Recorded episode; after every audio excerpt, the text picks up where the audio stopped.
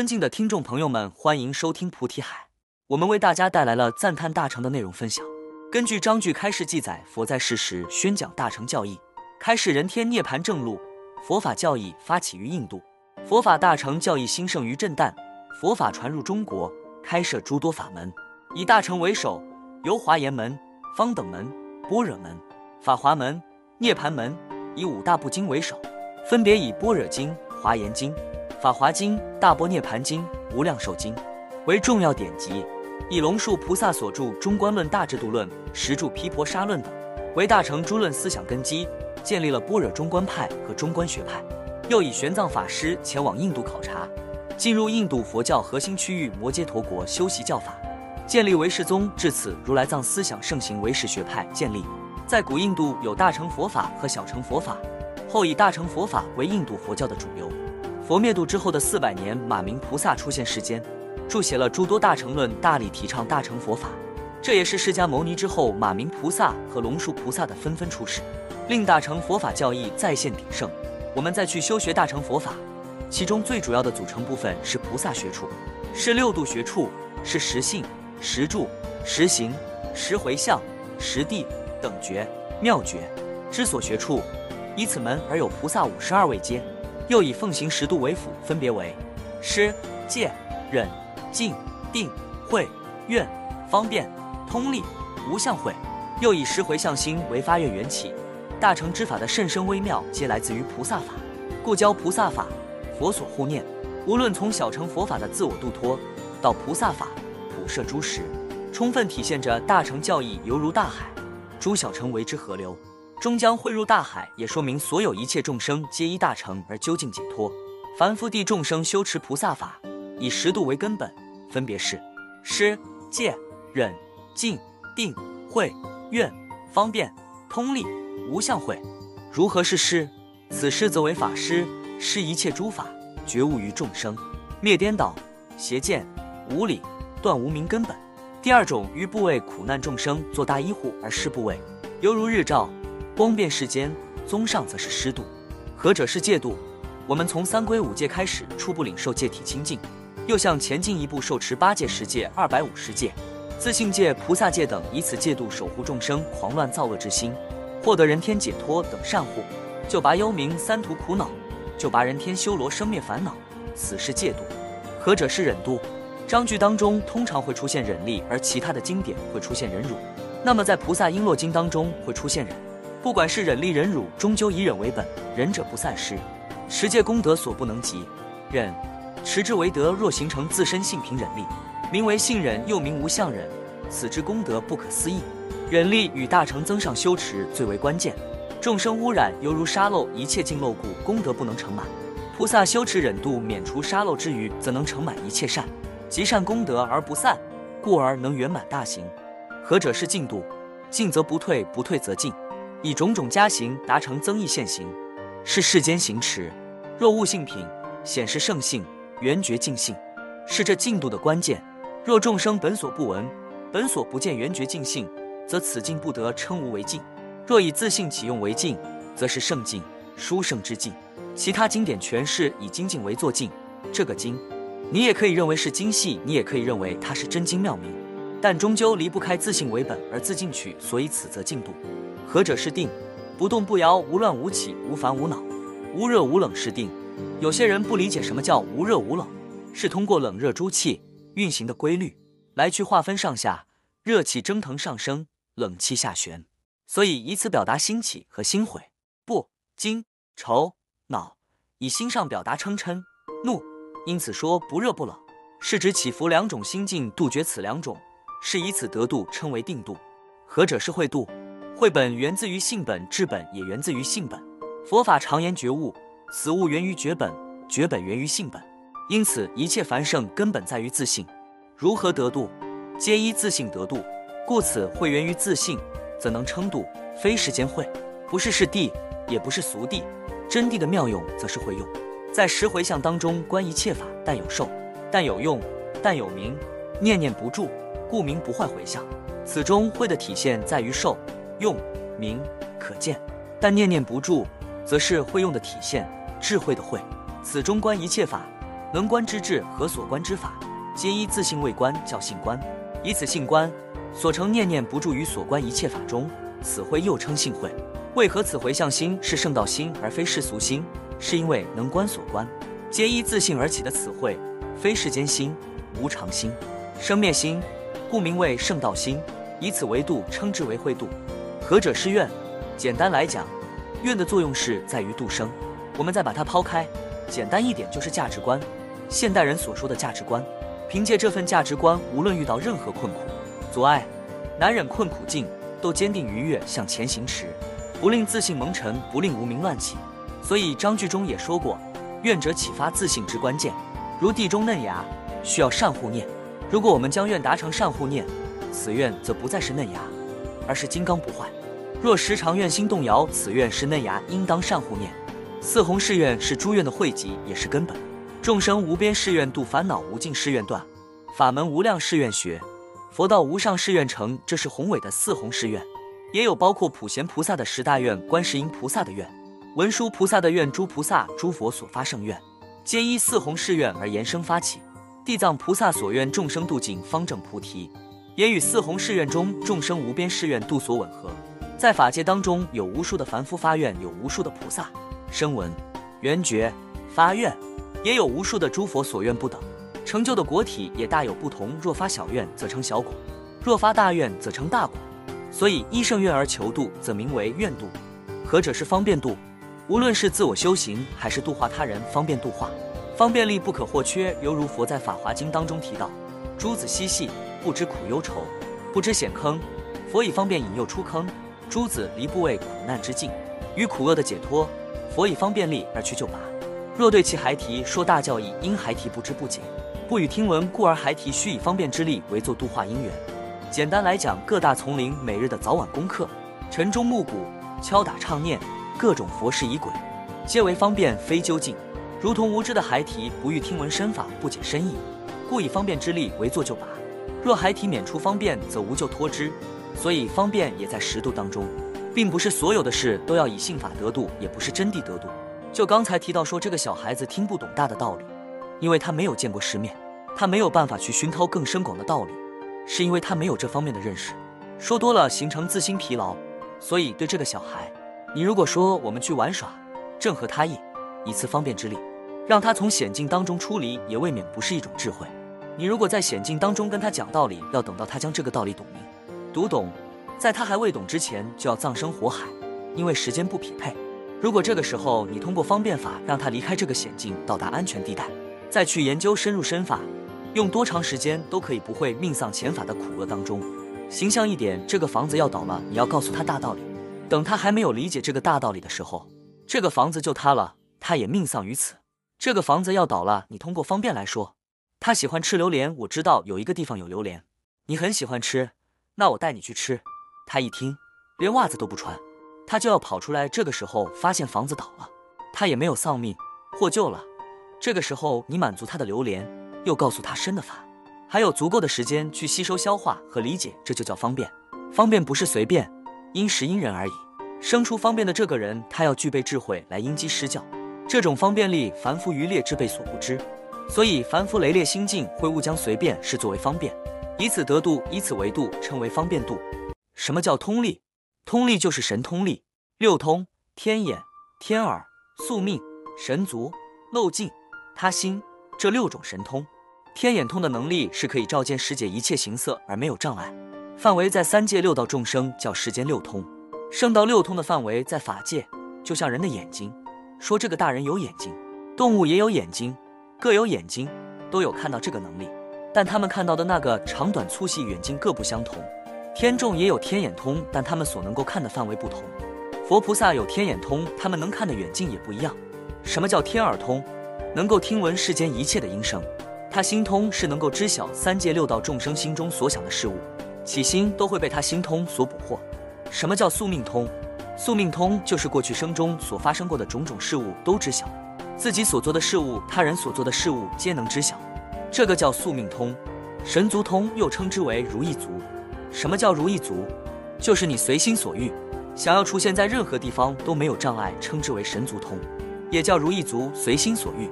什么叫漏尽通？断世间生死入于圣位，也就是说不受三界生死的束缚，而得出尘罗汉果位，不是出果是出尘，也就是四果阿罗汉境界，得漏尽通。然后往上去看，辟支佛所获得的漏尽通和四果阿罗汉所获得的漏尽通也有所不同，深度不同，这叫通力六神通之力。无相会，什么是无相会呢？此会源于无相而得会，叫无相会。怎么理解？不见形色差异是无相，不见有所生也无所灭。是无相，无执是无相，无着是无相，无我是无相，无人无众生无寿者为无相，破相之智得无相会，不受相束缚，不因相而有烦恼，不被形色差异迷惑，此则无相，以此得度，无相会度。所以大乘修持以十度为本，菩萨以六度为本。菩萨以六度为本的时候，其余的方便、愿、通力、无相会，不会去修持吗？是修持的，只不过在菩萨璎珞本业经当中。是延展的去说出大乘法的十度根本，这十度里面是有六度的，前面六个是六度，后面的四个是展开来的。无论是通过愿力、方便、神通力、无相会，在诸多法门当中也是可以看到不同的修持方法。所以十度是修持大成的根本之一，其中也包括十回向，就如同刚才师傅所说的，观一切法但有受，但有用，但有名，念念不住，故名不坏回向。为什么不坏？有受有用有名，但念念不住，这叫不坏。这里有个杯子，这杯子跟师傅过不去了，每次都要用杯子，这杯子里面有咒水，我喝它得其受用，有用，有这个受，它也有这个名，这个是咒水，但我没有住，我的这个念头不会一直跟它粘连在一起，不会，所以叫不坏。如果说这里有个杯子，说这个杯子真烦，这个咒水，说这个咒水真烦。这是形象，这是色相体，它不真实。我一直强调，它不真实，不真实，然后对它产生敌对，这叫坏。我受其用，见其受，知其名，但念念不住。这是菩萨所修持的不坏回向。这个时候，我们就发现我们跟菩萨的差别在哪呢？受不对，用不对，名不对，啥都不对。所以念念有助于受不对，念念有助于用不对，念念有助于名不对，所以我们无法入性品。菩萨所遇到这样的事情的时候。有受有用有名，但念念不住，这叫不坏回向。接下来是三世诸佛法，一切实行故名等一切佛回向，行什么？般若。三世诸佛一般若波罗蜜多得阿耨多罗三藐三菩提。所以这里提到三世的诸佛，诸佛法从诸法得解脱，一般若法从诸法中解脱，一般若法。般若法源于觉法，觉法又是佛法，所以三世诸佛法一切实行故是指过去以般若法解脱。现在以般若法解脱，未来也以般若法解脱，这是一种诠释。另一种诠释说，过去此觉法存在，现在此觉法存在，未来此觉法亦存在，所以叫一切实行故。你也可以认为三世恒通，行得通。三世诸佛法一切实行故，名等一切佛回向。为什么叫等一切佛回向？过去佛、现在佛、未来佛，这三世同等，所以叫等一切佛回向。以大愿力入一切佛国中，供养一切佛，故名至一切处回向。这里边提到的是凭借大愿力入佛国中。请问极乐净土的所有人民，包括圣贤在内，他们怎么到的净土？他是不是最初发愿我要往生净土啊？请问极乐世界宝树之间这些人民和圣贤可以到他方国土供养他方世界的诸佛，他是怎么去的？他是不是要发愿我要去琉璃世界？你不可能我在这边打坐呢，突然人跑到琉璃世界去了。你不想去就要拽你去，那谁拽你去的？不存在这个道理。若本体没有任何意愿要到达这个地方，你不可能达成到达这个地方的事实。所以大愿力是行动力的开始，大愿力可以造就事实。没有大愿力，我们无法往生净土，我们也无法现在去听，我们也无法去修，我们也无法去证。所以，我们突然发现，观察我们的一天的愿是什么呢？没有，模棱两可的说，我今天要好好修行。到军阵中之后，双刃而向华山论剑，你死我活。回来之后，满身伤痕，忍气吞声，愤恨上天不公，在自己演绎的剧本当中都无法做主，是蠢，是固执。所以，我们应当生成大愿力来帮助所思所想的现实化。菩萨以大愿力入一切佛国中，不是众生国土，是佛国，供养一切诸佛的缘故，名为至一切处回向。供养佛的功德有很多，其中包括增福增慧。增寿、增念力、道力、愿力、定力、慧力、禅定力、忍力、戒力、通力、无相慧力、方便力等，诸根常得具足，这就是清净佛的功德。你会发现，所有的一切殊胜自然涌现，所以以大愿力入一切佛国中，供养一切佛故，明至一切处回向。这里面提到指一切处，通过三善的角度来去诠释，善根福德因缘皆会增长。所以一尊佛的身边有无数的菩萨海会围绕，所以撵他们他们都不走，像虎皮膏药一样贴上去了。为什么？最大的体现是增长定慧，你都不用去发问，你就坐在那里边听别人发问之后，佛做出的回答你都可以增长定慧。如果是你，你怎么想？菩萨不受四大束缚，也不存在说我要去睡觉来去休息。二六时中精进不懈，所以不休息。菩萨常精进，菩萨人不休息会死。菩萨不休息增长定慧所具备的身形不同，以常住三宝授予前人故，名无尽功德藏回向。何者是常住三宝？我们的佛像称之为常住佛宝，法本经书称之为常住法宝，出家人称之为常住僧宝。菩萨修持十回向心的时候，都以常住三宝为人引导，是因为只有常住三宝才能在世间驻足。自信三宝的决议是要凭借常住三宝口宣，形象是方便，因为居住在众生国土的人是人，所以你传法的时候也是人要去传法，这叫菩萨入世间不坏世界，因接触常住三宝而开法门，因此无尽功德便能从此处开展，此则无尽功德藏回向。菩萨经常是这样去度的，度人。所以恒以金像令人奉事。佛说法灭尽经里有这段话。经是什么？法宝。像是什么？就是佛像、佛宝。谁？就是常以金像令人奉事的这个人是谁呢？僧宝。所以三宝是一体的，这叫常住三宝。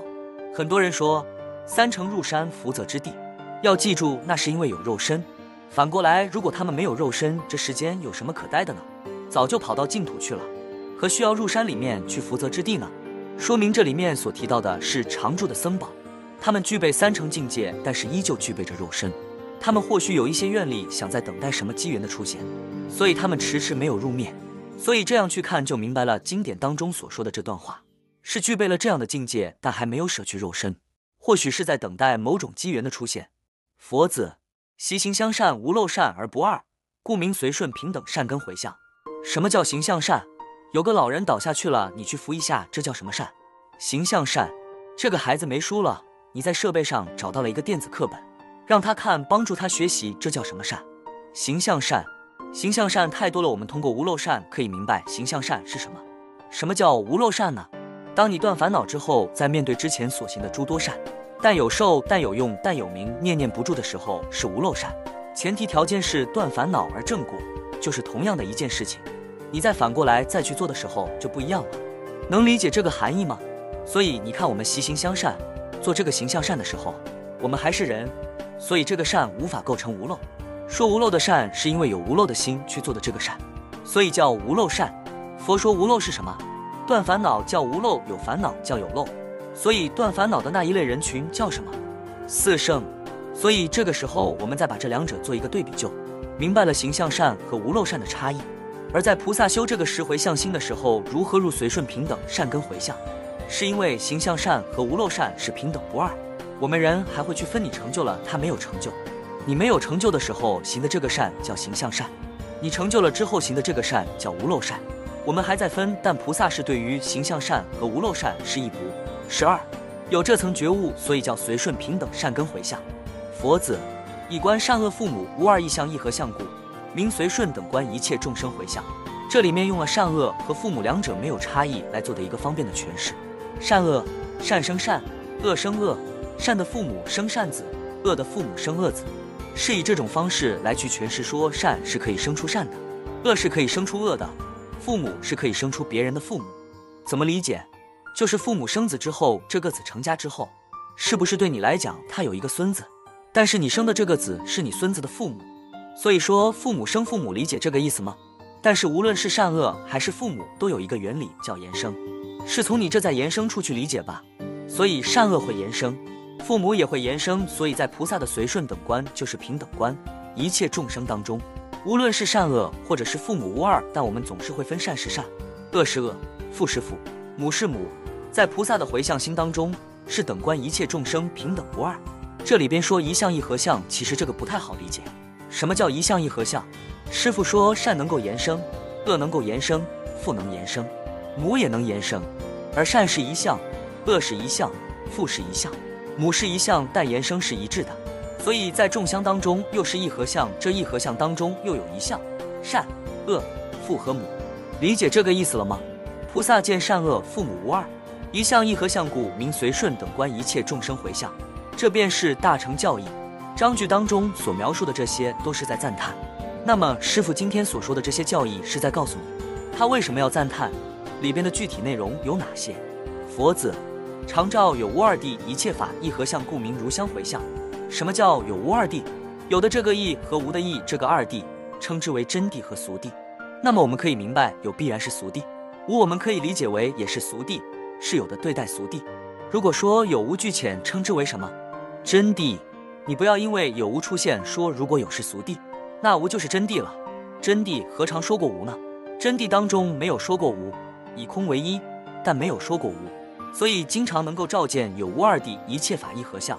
之前说一相一合相，现在是一切法，因为有法和无法，里边主要的成分是法、善、恶、父母，它是有形象的。比如说善行、恶行、父和母亲，它是形象的，所以一相一合相。